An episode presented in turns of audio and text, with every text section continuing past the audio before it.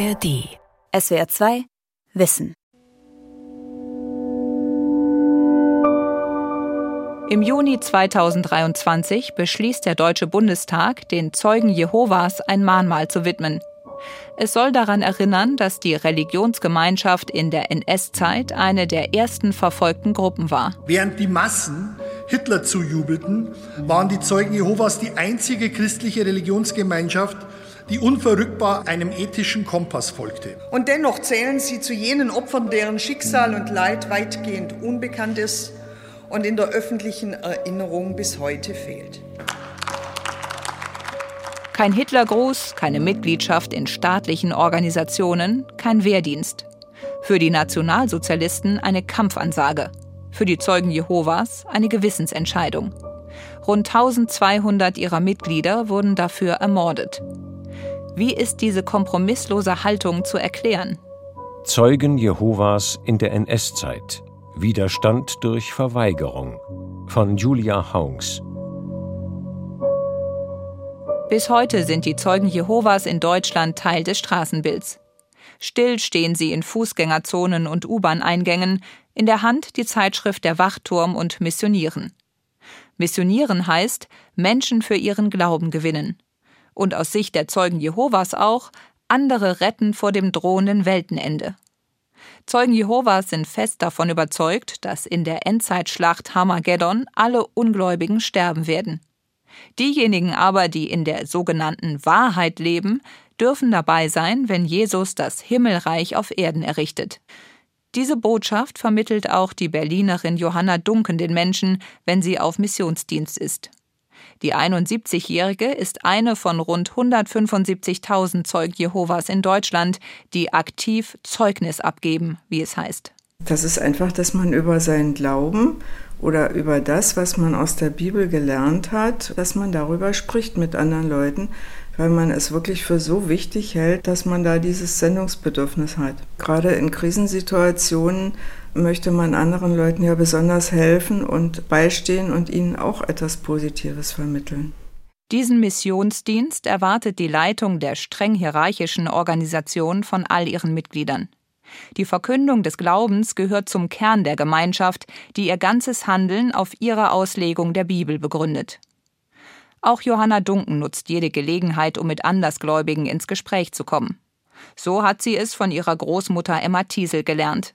Auch sie gehörte zu den Zeugen Jehovas. In ihrem Wohnzimmer blättert Johanna Dunken durchs Familienalbum, bis sie das Bild ihrer Großmutter findet, bei der sie aufgewachsen ist. Also sie war sehr klein von der Statur, sie war energisch, wusste, was sie wollte, aber eigentlich lieb. Im Nationalsozialismus zahlte Emma Thiesel, wie viele andere Zeugen Jehovas, einen hohen Preis für ihren Glauben. Da ist sie 1937 vor ein Sondergericht gestellt worden mit einigen anderen äh, zusammen und ist dann halt auch verurteilt worden wegen ihres aktiven Glaubens, den sie hatte, wegen der Verbreitung von kleinen Zeitschriften und dergleichen. Emma Thiesel wird zu neun Monaten Haft verurteilt. Wegen ihrer Missionstätigkeit und auch, weil sie in ihrer Wohnung verbotenerweise Mitgläubige zu Bibelstudien empfängt. Johanna Dunken schüttelt den Kopf. Und diese Zusammenkünfte, das war ja nicht irgendwas, wo sie sich zusammengerottet haben, um jetzt irgendwie Revolten anzuzetteln, sondern das waren ja einfach nur ein gemeinsames Lesen der Bibel und der Literatur, die wir haben und damit für sie persönlich glaubensstärkend und nicht gegen andere zu hetzen oder regierungsfeindlich tätig zu sein. 1933 leben ungefähr 25.000 Zeugen Jehovas in Deutschland. Den Nationalsozialisten ist diese kleine Gruppe schon früh ein Dorn im Auge. Aber warum eigentlich? Bis auf ihren ausgeprägten Missionsdrang sind die ernsten Bibelforscher, wie sie bis 1931 heißen, unauffällige Bürger und Bürgerinnen.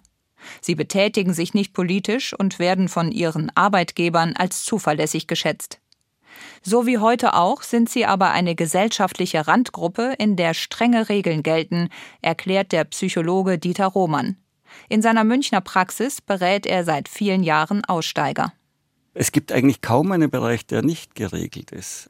Die Zeugen Jehovas verachten die Welt. Sie dürfen mit der Welt, wie wir sie kennen, keinerlei Freundschaft oder Gemeinschaft haben.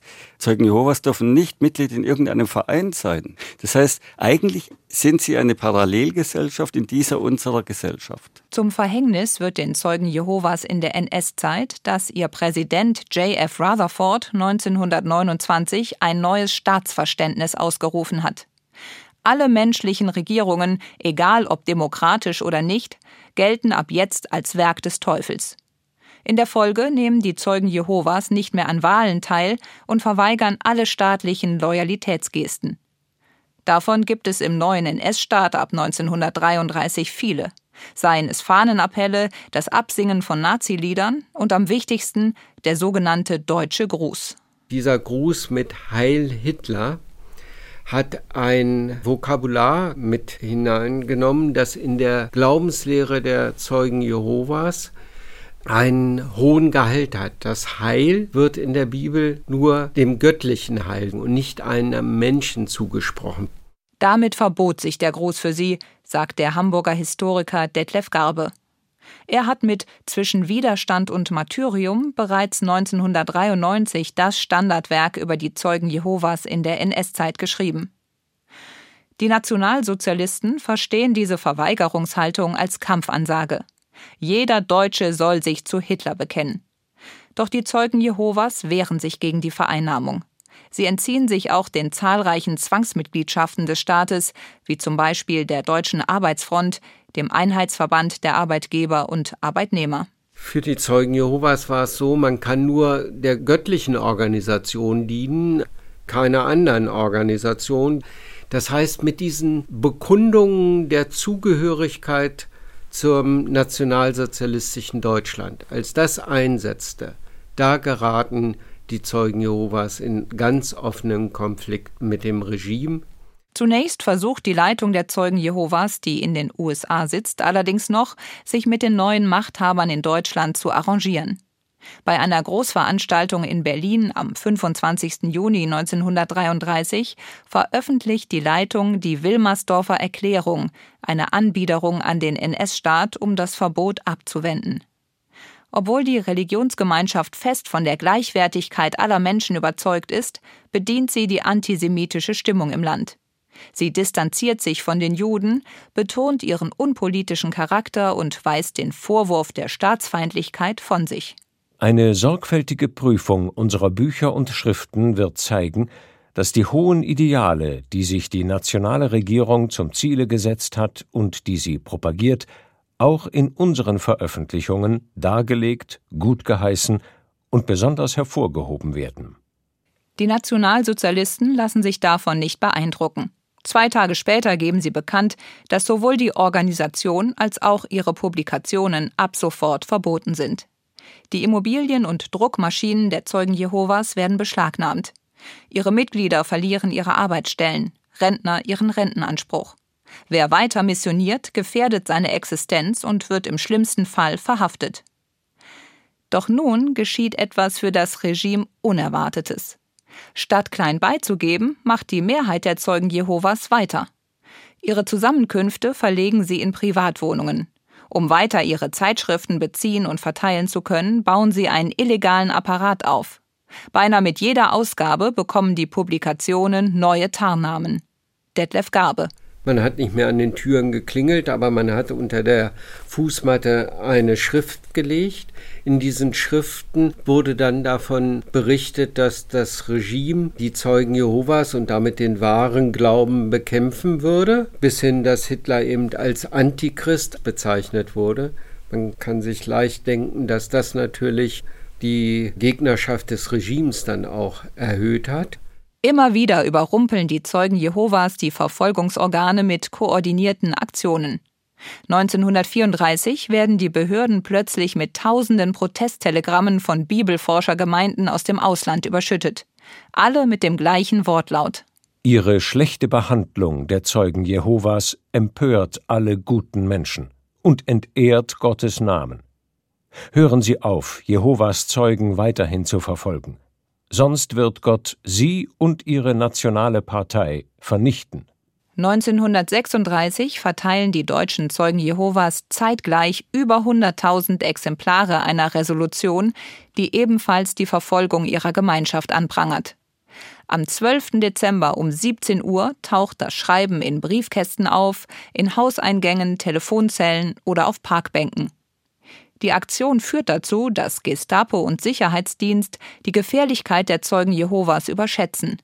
Sie vermuten, dass sie es mit Zehntausenden Regimegegnern zu tun haben, so der Historiker Gerald Hacke von der Gedenkstätte Münchner Platz in Dresden. Für die Zahl der Zeugen Jehovas ist es überproportional, welche Energie da aufgewendet wurde. Es gab eigene Referate bei der Gestapo und beim SD, die sich fast ausschließlich mit den Zeugen Jehovas beschäftigten. Und zumindest in den Jahren 1936, 37 haben wir so viele Verfahren gegen renitente Gläubige, dass die Gerichte mit den Verurteilungen einfach nicht mehr hinterherkamen. Die Nationalsozialisten fahren härtere Geschütze auf. Widerständigen Familien werden die Kinder entzogen. Fast tausend Kinder landen zur Umerziehung in Heimen, Jugendkonzentrationslagern oder in regimetreuen Familien. Es kommt zu mehreren Verhaftungswellen. Statt Gefängnisstrafen erwartet viele Zeugen Jehovas nun Haft im Zuchthaus oder im Konzentrationslager. Gemessen an ihrer kleinen Zahl stellen sie mit fünf bis zehn Prozent einen unverhältnismäßig großen Anteil der KZ-Häftlinge. Als einzige Weltanschauungsgemeinschaft bilden sie eine eigene Häftlingskategorie, gekennzeichnet mit dem lila Winkel auf der Brust. Die Wiedereinführung der Wehrpflicht 1935 lässt den Konflikt eskalieren. Aus Gewissensgründen verweigern die Zeugen Jehovas in großer Zahl den Wehrdienst. Schließlich steht in der Bibel, du sollst nicht töten. Die massenhafte Wehrdienstverweigerung hat es ja in Deutschland so bis dahin nicht gegeben. Es hat Deserteure gegeben, die im Ersten Weltkrieg geflohen sind. Aber dass Leute offen gesagt haben, wir machen da nicht mit, das war selten. Die Verweigerung gilt den Nationalsozialisten als Wehrkraftzersetzung. Und darauf steht die Todesstrafe. Im September 1939 wird im KZ Sachsenhausen mit August Dickmann der erste Zeuge Jehovas standrechtlich erschossen. Es folgen so viele weitere Fälle, dass Wehrmachtführung und Justiz unruhig werden. Weil die Todesurteile auf die Zeugen Jehovas offenbar keinerlei abschreckende Wirkung haben, werden sie anders als sonst üblich nicht mehr veröffentlicht. Die Richter sind mit der Sturheit der Zeugen überfordert, sagt Gerald Hacke. Es wurde dann wirklich versucht, mit gut Zureden Wege zu öffnen. Und man hat Familien kommen lassen, Ehefrauen, die ihre Männer überreden sollten, die aber genau das Gegenteil gemacht haben. Also es passte alles in die Logik der Gerichte nicht hinein. Und sie reagierten mit Todesstrafe als Norm. Auch im Konzentrationslager entzieht sich das Verhalten der Zeugen Jehovas der Logik ihrer Peiniger. In der Lagerrangordnung stehen die als Himmelskomiker oder Bibelwürmer verhöhnten Gläubigen ganz unten. Die SS steckt sie in die härtesten Arbeitskommandos und versucht mit allen erdenklichen Strafen ihren Willen zu brechen. Doch weder Misshandlung noch Folter wirken. Mit einer Mischung aus Unverständnis und Faszination beobachten Mithäftlinge und Aufseher, wie sich die Zeugen Jehovas beharrlich weigern, vorschriftsmäßig zu grüßen oder SS-Lieder zu singen. Vor allem aber rühren sie nichts an, was mit der Herstellung von Rüstungsgütern zu tun hat. Denn das widerspricht ihrer pazifistischen Haltung. Die Katholikin Nanda Herbermann schildert 1946, was sie im Frauen-KZ Ravensbrück miterlebt hat, nachdem Zeuginnen Jehovas ablehnten, einen Luftschutzkeller auszuheben. Der Kommandant, zum äußersten gereizt, ordnete für jeden Bibelforscher zehn Stockhiebe an. Ich sehe noch diese Prozession der meist alten, lieben Mütterchen. Sie wurden wie eine Horde Vieh zur Schlachtbank getrieben. In diesem Fall zum Bock, auf den sie der Reihe nach geschnallt wurden. Und dann ging es los, der Reihe nach. Sie aber beteten still und ergeben. Heroisch haben sie sich gehalten, standhaft diese zehn Stockhiebe für ihren Glauben entgegengenommen. Die SS tut sich schwer mit diesen stillen, aber unbeugsamen Häftlingen. Das gilt sowohl für die Strafen als auch für die Unterbringung. Trennt man die Zeugen Jehovas voneinander, fangen sie sofort an, unter den Mitgefangenen zu missionieren. Steckt man sie aber gemeinsam in eine Baracke, stärken sie sich gegenseitig so sehr, dass sie nicht klein zu kriegen sind. Heimlich lesen sie zusammen in eingeschmuggelten Bibeln oder fertigen Abschriften des Wachturms an. Für den Bibelforscher Ernst Wauer ein unschätzbarer Trost in dunklen Zeiten. 1982 berichtet er in einem Interview mit dem Süddeutschen Rundfunk über seine Haft im KZ Neuengamme bei Hamburg. Wir haben manchmal am Boden gelegen. Wir sind ja auch nur schwache Menschen. Und ich geniere mich gar nicht zu sagen, wir haben sogar manchmal geweint oder gezittert vor Angst. Auch Taufen neuer Mitglieder führen die Zeugen Jehovas in Neuengamme durch. Unter den Augen der SS, aber gut getarnt und integriert in die Arbeitskommandos zur Entkrautung der Hamburger Entwässerungskanäle. Wir waren unter uns und haben sogar die Freude gehabt, dass wir bei diesem Kommando im Sommer, wenn es sehr heiß war, dann haben wir sogar Taufen durchgeführt. Weil äh, wir dann die SS baten, in der Mittagspause uns ein bisschen abzukühlen im Wasser. Und die wussten ja nicht, was da vor sich geht. Ihre Solidarität macht die Zeugen Jehovas stark. Andere KZ-Häftlinge beobachten ungläubig, wie die Gemeinschaft ihre Kranken pflegt und Lebensmittel gerecht untereinander aufteilt. So schreibt der in Dachau und Neuengamme inhaftierte Journalist Edgar Kupfer-Koberwitz: Sie brauchen ihr Brot sehr nötig, denn sie haben Hunger, wie wir auch. Aber was taten sie? Sie trugen alles Brot zusammen, das sie hatten, nahmen sich die Hälfte davon und legten die andere Hälfte ihren Glaubensbrüdern hin, die jetzt von Dachau kamen. Bevor sie aßen, beteten sie, und nachher hatten alle verklärte und glückliche Gesichter. Sie sagten, dass keiner mehr Hunger hatte. Glückliche Gesichter im KZ? Das klingt schier unvorstellbar. Doch offenbar haben es die Zeugen Jehovas geschafft, sich unter schlimmsten Umständen Menschlichkeit, Würde und eine positive Haltung zu bewahren. Die Berliner Zeugin Johanna Dunken kennt dieses Phänomen von ihrer in der NS-Zeit inhaftierten Großmutter Emma Thiesel und deren Mitstreitern. Also das hat mich als kleines Kind auch wirklich beeindruckt, das zu sehen, wie optimistisch und positiv diese Menschen waren. Wenn die Überzeugung, dass man sich mit der Bibel beschäftigt hat und dass das, was da drin steht, der Wahrheit entspringt, dann hat man halt eine Motivation. Und dann sieht man Gott als äh, höchstes Wesen an und dem ist man halt gehorsam. Viele Zeugen Jehovas sind so tief durchdrungen von ihrem Glauben, dass sie zu jedem Opfer bereit sind. Wo andere Gefangene jede Hoffnung und sich selbst aufgegeben haben, können die Bibelforscher ihrer Haft sogar etwas Sinnhaftes abgewinnen, meint Detlef Garbe, langjähriger Leiter der KZ-Gedenkstätte Neuengamme. Sie verstehen die Qualen als eine Prüfung, für deren Bestehen Jehova sie am Weltenende belohnen wird. Ihre Treue zu ihrem Glauben von anderen vielleicht als äh, Form von Fanatismus geradezu gesehen, war für sie Teil ihrer eigenen Identität. Wer in das Königreich Gottes eintreten will, für den war es sozusagen Grundvoraussetzung, im Glauben nicht zu zweifeln, nicht untreu zu werden, nicht verlogen zu sein, nicht dem neuen Antichristen zu dienen. Von daher hing ihr Seelenheil von ihrem Wirken in der Zeit auch ab. Das Zusammenspiel von ausgeprägter individueller Überzeugung und starkem Gruppengefühl führt einerseits dazu, dass sich die Zeugen Jehovas gegenseitig stützen. Andererseits erzeugt die enge Gruppenzugehörigkeit aber auch ein hohes Maß an sozialer Kontrolle, inwiefern sich die Mitglieder an die strengen Vorgaben halten. Wer das nicht tut, dem drohen Verdammnis und der Ausschluss aus der Gemeinschaft.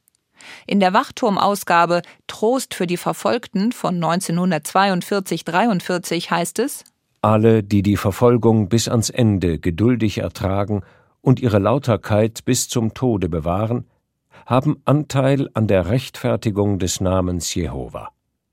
Alle, die ihre Lauterkeit nicht bewahren, unterstützen die Argumente des Teufels und werden sein Los, das ist die ewige Vernichtung, teilen. Dieser Ausschlussmechanismus gilt bis heute und macht die Zeugen Jehovas zu einer konfliktträchtigen Gemeinschaft. Der Psychologe Dieter Roman weiß von seiner Arbeit mit Aussteigern, Einfach so weggehen geht bei den Zeugen ohne Sanktionen und ohne schlechtes Gewissen gar nichts, sondern es findet sofort eine soziale Ächtung statt. Das bedeutet, dass selbst die eigenen Eltern und Geschwister mit diesem Ausgestiegenen keinen Kontakt mehr haben dürfen. Sie wissen, gehe ich jetzt weg, dann verliere ich alles, was ich bis dahin kannte. Meine Familie, meine Freunde, alles wird weg sein. Dieser Verlust des persönlichen Umfelds ist schon unter normalen Umständen schmerzhaft. In einer solch existenziellen Situation, wie sie die Zeugen Jehovas im Nationalsozialismus erlebt haben, wäre sie wohl kaum auszuhalten gewesen. All diese Gründe führen dazu, dass die SS selbst im KZ kaum jemanden findet, der dem eigenen Glauben abschwört, um freizukommen. Den Historiker Wolfgang Benz wundert das nicht eine kleine Gruppe, die sich auch gegenseitig bestärkt, hat unter Umständen sehr viel mehr Kraft als eine große Mehrheit mit divergierenden Einzelinteressen. Alle fundamentalistischen Bewegungen nähren sich ja aus ihrer Überzeugung, auch aus ihrem elitären Bewusstsein und das gibt ihnen die Kraft. Nachdem die Zeugen Jehovas bis in die ersten Kriegsjahre von der SS besonders terrorisiert werden, verbessert sich ihre Lage ab 1942 deutlich. Der Krieg hat viele ausländische Häftlinge in die Lager gebracht. Die Zeugen Jehovas gehören jetzt zur deutsch sprechenden Minderheit und damit zu einer Art Lagerelite, zumal sie sich als fleißige und ehrliche Arbeiter erwiesen haben. Solange es nicht um Rüstungsgüter geht, erfüllen sie jeden Auftrag zuverlässig. Und für die SS schier unglaublich, sie unternehmen keine Fluchtversuche. Detlef Garbe. Flucht war für sie etwas, wo man nicht auf Gott vertraute. Sie selber vertrauten darauf, dass Gott sie aus der Bedrängnis herausführen wird.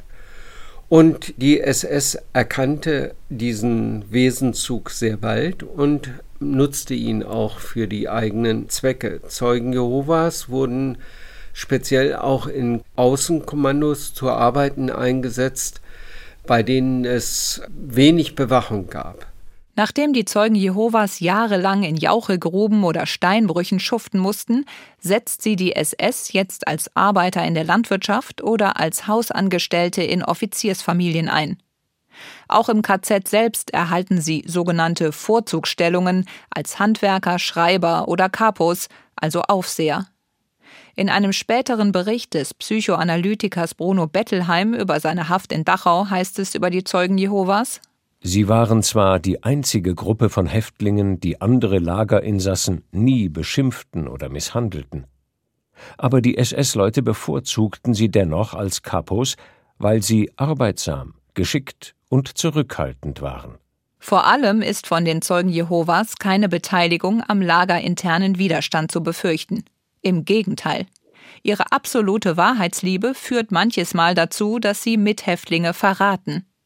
So sehr sie andere im harten Lageralltag unterstützen, illegale Aktionen sind für sie ebenso tabu wie Fluchtversuche. Dass die SS ihnen gegenüber die Strategie ändert, geht unter anderem auf Heinrich Himmler zurück. Der Reichsführer der SS, dem alle Konzentrationslager unterstellt sind, hat sich ausführlich mit den Zeugen Jehovas beschäftigt. Seine Erkenntnisse teilt er 1943 in einem offiziellen Brief. Strafen verfangen bei ihnen gar nicht. Jede Strafe ist für sie ein Verdienst im Jenseits. Deshalb wird sich jeder echte Bibelforscher ohne weiteres hinrichten lassen. Jeder Dunkelarrest, jeder Hunger, jedes Frieren ist ein Verdienst. Jede Strafe, jeder Schlag ist ein Vorzug bei Jehova. Himmler ist fasziniert von diesem schier unbrechbaren Widerstand. Wäre da nicht der Pazifismus der Zeugen Jehovas, er wünschte sich, die Deutschen würden sich ein Beispiel an deren Glaubensstärke nehmen.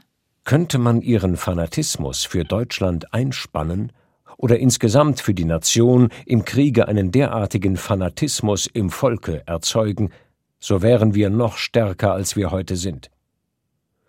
Natürlich ist die Lehre dadurch, dass sie den Krieg ablehnt, derart schädlich, dass wir sie nicht zulassen können. Bis zum Zusammenbruch des NS-Staats 1945 ist die Hälfte der Zeugen Jehovas mindestens einmal in Haft. Etwa 1200 ihrer Mitglieder ermorden die Nationalsozialisten allein in Deutschland. Dennoch gelingt es dem Regime nicht, ihren Selbstbehauptungswillen zu brechen. Auch außerhalb der Konzentrationslager bleiben sie ihrer Überzeugung treu, selbst nachdem ihre Organisation längst zerschlagen ist. Viele Zeugen Jehovas verstecken auch verfolgte Juden und Jüdinnen. Eine Hilfe, die in ihrem Umfang erst seit einigen Jahren bekannt ist. Überhaupt hat die Wissenschaft das Verhalten der Zeugen Jehovas in der NS-Zeit spät erforscht. Woran liegt das? In seinem Buch Im Widerstand über die deutsche Opposition gegen Hitler widmet der Historiker Wolfgang Benz ihnen ein eigenes Kapitel. Zuvor habe er sie aber auch lange übersehen, räumt er ein. Die Zeugen Jehovas sind ja eine Randgruppe, die traditionell stigmatisiert ist, von der Kirche her, vom äh, Staat her. Sie sind auch vielen ein bisschen lästig durch ihre Missionstätigkeit. Deshalb sind sie als relativ kleine verfolgte Minderheit nicht in den Blick äh, genommen worden und Sie haben sich auch selber nicht energisch zu Wort gemeldet. In der DDR, wo die Zeugen Jehovas nach einer kurzen Pause wieder verboten und verfolgt werden, zählt einzig der kommunistische Widerstand als wahrhaft antifaschistisch. In der Bundesrepublik konzentriert sich die Geschichtswissenschaft auf Widerstand im Militär und innerhalb der beiden großen Kirchen. Mit dem Verhalten der Zeugen Jehovas hat sie sich dagegen lange schwer getan, weil es nicht politisch motiviert war. Sie kämpfen um das Recht, ihren Glauben weiter ausüben zu können, nicht für Demokratie und Rechtsstaat. Aber ist ihr Widerstand deshalb weniger wert? Die Militäropposition, die Männer des 20. Juli, die heute hoch verehrt werden, hatten auch kein demokratisches Staatswesen als Ziel, sondern ein doch eher reaktionäres Staatswesen, in dem wir heute gewiss nicht leben wollten. Also das ferne Ziel ist, glaube ich, nicht das Entscheidende, sondern die Legitimität des Widerstandes ergibt sich aus der augenblicklichen Überzeugung, auch wenn das Handeln der Zeugen Jehovas per se kein politisches war, eine politische Wirkung hatte ihre Zivilcourage dennoch, meint der Historiker Detlef Garbe, sowohl auf das Regime als auch auf die Gesellschaft. Das wird wahrgenommen, wenn alle erzwungenermaßen den Hitlergruß aussprechen und das ja in nicht wenigen Fällen mit Widerwillen. Dann zu sehen, andere machen das aufrechten Ganges. Das führt zu einer gewissen Erosion dessen, was der Nationalsozialismus haben wollte, der Homogenität. Insofern hat es politische Ausstrahlung gehabt. Lange haben die Zeugen Jehovas über ihre Verfolgung in der NS-Zeit geschwiegen. Heute ist die Organisation stolz auf die eigene Geschichte und hat erwirkt, dass ihrer verfolgten und ermordeten Mitglieder mit einem Mahnmal gedacht wird. 2023 hat der Bundestag dem zugestimmt. Das Mahnmal soll am Goldfischteich im Berliner Tiergarten stehen, in der NS-Zeit ein konspirativer Treffpunkt der Zeugen Jehovas. Damit sind sie die letzte Opfergruppe, die einen eigenen Platz in der NS-Erinnerungskultur erhält. Das ist überfällig, findet Detlef Garbe. Vor allem, nachdem die Bundesrepublik den Opfern kaum Entschädigungen gezahlt hat. Es erfüllt einem mit großem Befremden, dass unsere Gesellschaft lange Zeit den Zeugen Jehovas gegenüber diesen Respekt schuldig geblieben ist. Wie kann ein angemessenes Gedenken aussehen?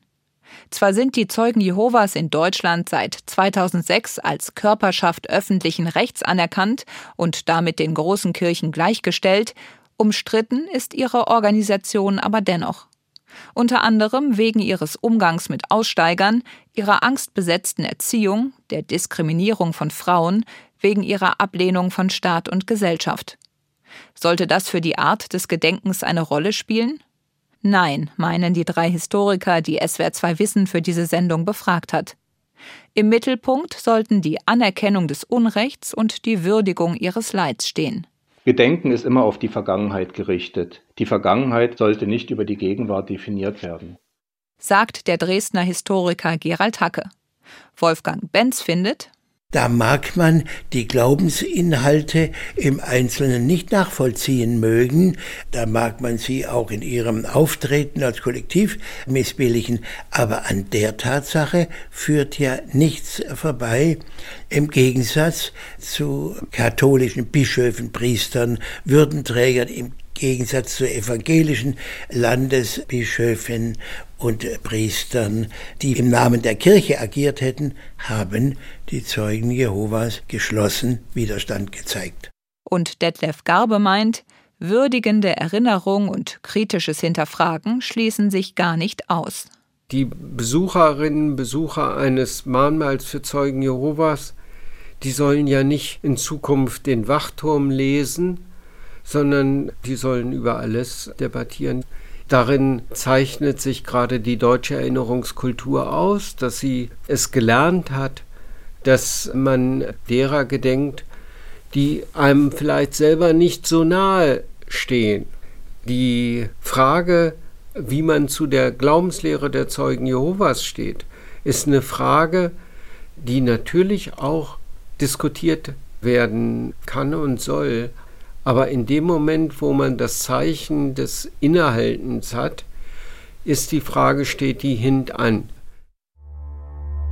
SWR 2 Wissen. Zeugen Jehovas in der NS-Zeit. Widerstand durch Verweigerung. Autorin und Sprecherin Julia Haums. Redaktion und Regie Lukas Meyer-Blankenburg.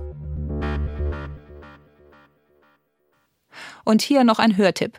Wenn dich das Thema NS-Widerstand interessiert, empfehle ich dir die SWR2 Wissen-Folge Zivilcourage im Nationalsozialismus in der ARD-Audiothek und überall, wo es Podcasts gibt. SWR2 Wissen. Alle Folgen in der ARD-Audiothek.